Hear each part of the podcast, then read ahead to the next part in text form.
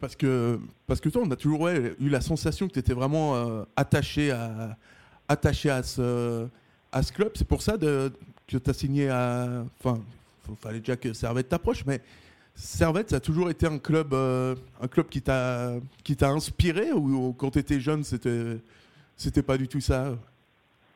Alors, Servette, ça a toujours, bien sûr, ça a toujours été un club référence pour moi, même en tant que gamin. Mm. Euh, après, il n'y avait pas que Servette quand j'étais gamin. J'étais euh, un amoureux du foot, tout simplement. Donc, euh, j'aimais Servette, j'aimais Grassor, j'aimais. Voilà, mais je me rappelle aussi avoir regardé Eric quand il jouait à Saint-Gall.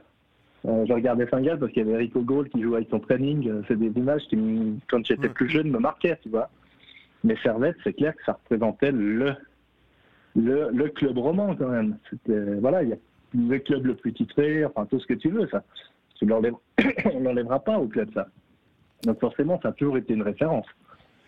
Et puis une fois que tu arrives là-dedans, j'ai eu de la chance d'arriver aussi dans une période avec des gars, des vrais clubistes, avec euh, Eric, avec Jackie Barley, avec Pascal Marguera, avec euh, qui t'apportent cette culture aussi du club, et puis qui te font aimer ce club et, être attaché à ce club.